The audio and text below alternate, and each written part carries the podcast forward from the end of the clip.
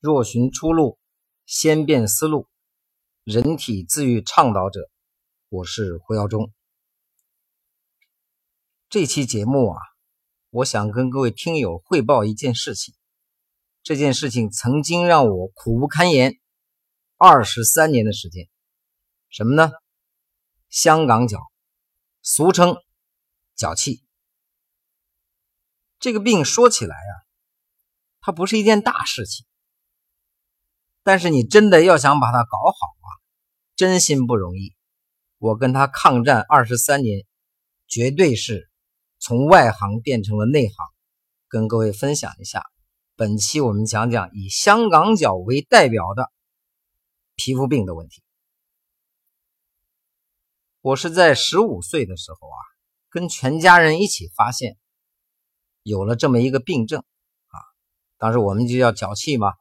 后来知道叫香港脚，还曾经开心过，是吧？我们家终于有了大陆以外的东西了，是吧？就这个香港脚。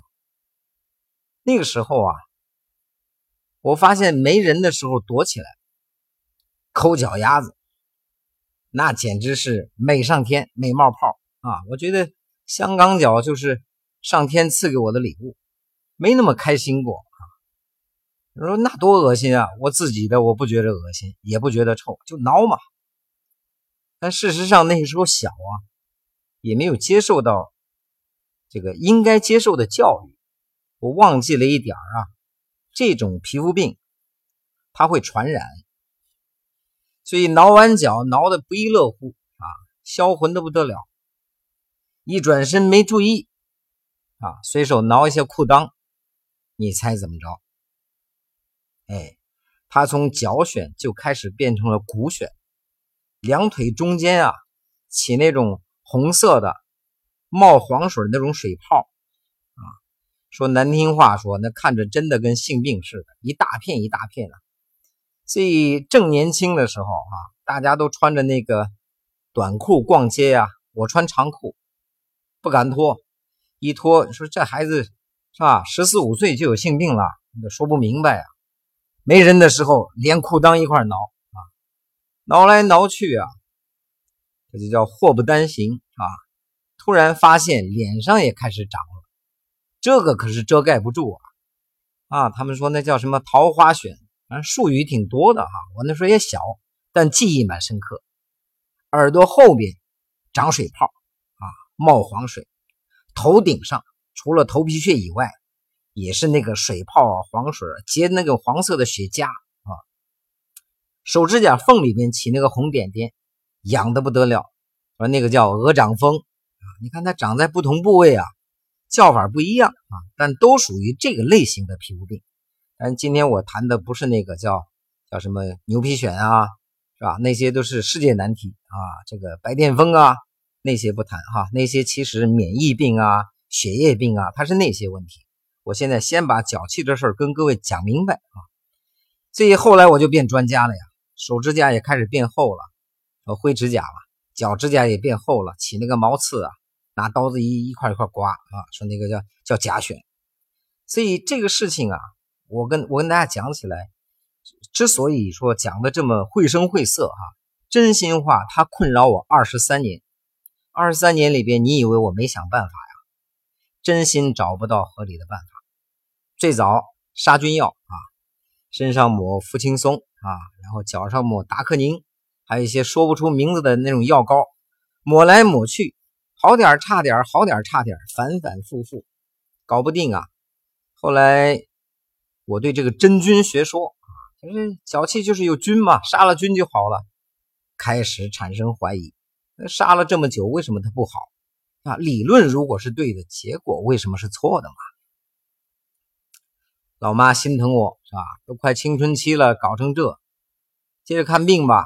各大医院拜访，哎，新的一波专家给我们带来一个新的理论，说你这个啊，不能单纯的理解为真菌感染啊，只杀菌不行，你那里边有问题啊，那里边什么问题啊？你这个吃。精细的粮食太多，哎，缺少维生素 B 一，这粗粮里边才有。你说我我我吃粗粮吗？我们后院一大爷啊，老干部每天炒豆腐渣啊，吃那个康啊、夫啊什么玩意儿的，为啥？高血压、糖尿病。我说我要那个吗？那那倒没必要哈，补充维生素 B 一，开补吧。那个 B 一当时那个小片挺苦的啊，吃了一段时间记不住了哈，这几种副作用来回交叉记不住了，好像是烂嘴角吧。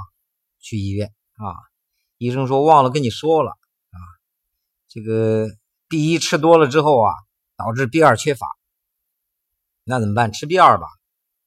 吃到后来是胃酸还是烧心怎么着啊？再看医生，医生说哦，没错，主要是吃了 B 二之后啊，它会阻碍 B 六吸收。你别以为我在讲笑话，各位哈，《颠覆医疗》这本书里讲的那个案例，不知道以前讲过没有哈？讲过就复习一下了。说有个人那个骨质疏松嘛，啊，找医生，医生给他开药，吃完之后骨质疏松好多了。胃溃疡烂了，再找医生，医生开胃药。那医生你说清楚有没有副作用？你不说清楚我不吃。医生说副作用只有一个，啊，就是吃了这个会导致骨质疏松。所以医学上啊，现在这种割裂的各个科室割裂呀，就是我这儿弄好了，你那儿我不管啊，你随便弄。他把他忘记了人是一个一个整体啊，所以这个话题扯得远嘛，我就接着说。后来呢，福音来了啊，说有一种新的，也叫保健品吧，也叫药物啊，叫维生素 B 族，B 一、B 二啊，B 六、B 十二啊，叶酸、烟酸、泛酸都有，是吧？哎，从那那一两块一小瓶的，到那一两百一瓶的那种直销公司的，这些年都吃过了，吃来吃去，各种方案用完，不幸的原不幸的这个结果是什么呢？我还是脚气啊。一直到三十八岁了，十五岁到三十八岁，那可不二十三年，我一直是一个资深脚气患者啊，那皮肤病多的乱七八糟。所以呢，也是非常偶然的机会哈。这个我跟很多人不一样，就是我现在跟你讲啊，辟谷好啊，不吃好啊，那很多人说那指定得饿死，肯定不科学，怎么都不行。我当时的想法比较简单哈，别人一说我那个老师。七十多岁了啊，女的说：“你去吧，她一发功你就不饿了啊，怎么怎么着，呃，各种病都给你包治了。”我当时就想啊，就算他是个骗子，他在全国骗了这么多人，用的什么手法啊？国家居然没有把他绳之以法，我就是做个揭秘者，我也得去看看。所以我这种人天生属于那种。就什么事都想试试啊，所以当时呢，我就跑过去啊，开始辟谷嘛。所以其实我全家都不相信，我回家我不吃饭，我一出去讲课，他们说这家伙绝对跑出去偷偷吃，因为他跟你常规的认知不一样啊。所以我第一次辟谷七天啊，收获比较有限吧，就瘦了十几斤。第二次辟谷十几天的时候，哎，调理反应出来了。脚上那个脚气呀，呀，那个黄水疙瘩全部冒出来啊，那个瘙痒无比，又回到童年那段时间了啊，天天没事的挠。我现在有经验了，找个毛巾包着挠，又挠过瘾又不传染嘛，耳朵后面那个痂呀，黄水往外冒，头顶上鼓那个脓包啊。我老婆跟我开玩笑啊，说你看你看，据说历史上最坏的人都会出你这种症状。啊，头上长疮，脚底流脓，说起来实在是不堪啊！但是各位，你知道一个非常让我惊喜和诧异的事情发生了。从那以后啊，脚气消失的无影无踪，就像他从来没有来过一样。手指甲缝里呀，耳朵后边啊，头皮上啊，脚底啊，连灰指甲那种厚厚的银屑那种灰指甲。也自己完全恢复了正常，所以如果你说真菌学说是科学的话，那我有一个问题，对吧？是不是因为我辟谷，我的真菌就被饿死了呀？那如果你说维生素 B 族是科学的话，那是不是我辟了谷以后就就自己有 B 族了？所以这两个理论，我觉得都好验证这件事情。那有人问我，胡老师，你倒是好了，对吧？脚气全好了。原理是什么呢？我查了很多资料哈，有一个我个人比较认同的，跟各位汇报一下。中医有一种说法，说这个脚气呀，其实是肝胆湿热。肝胆湿热是一种毒素哈，这种湿毒热毒沿着你的肝经胆经，就是从腿上啊往下走，到脚底板找一出口，或许涌泉穴或者哪里是吧？它往外排，哎。这些热毒湿毒，因为是毒素嘛，排出来之后刺激你的皮肤表面，哎，然后这个地方处于一种病态的状态，引发细菌大量繁殖，成为脚气。说治疗方案是什么呢？你不要对着那个脚去治，溯本求源啊，你得把这个人的肝胆湿热给清了。肝胆湿热如果清完了，对吧？说你这个。肝胆湿热清完了，不需要排毒了，排毒窗口完全关闭了，脚气不药而愈。胡老师，这个好使吗？我跟很多学员说过，真好使啊！比如说一次我闭了一次骨，脚气好点没好完，没闭透啊，再来个一两次，十之九九能把这个脚气干掉。哎，有人说说胡老师，这脚气治不治的没啥大事吧？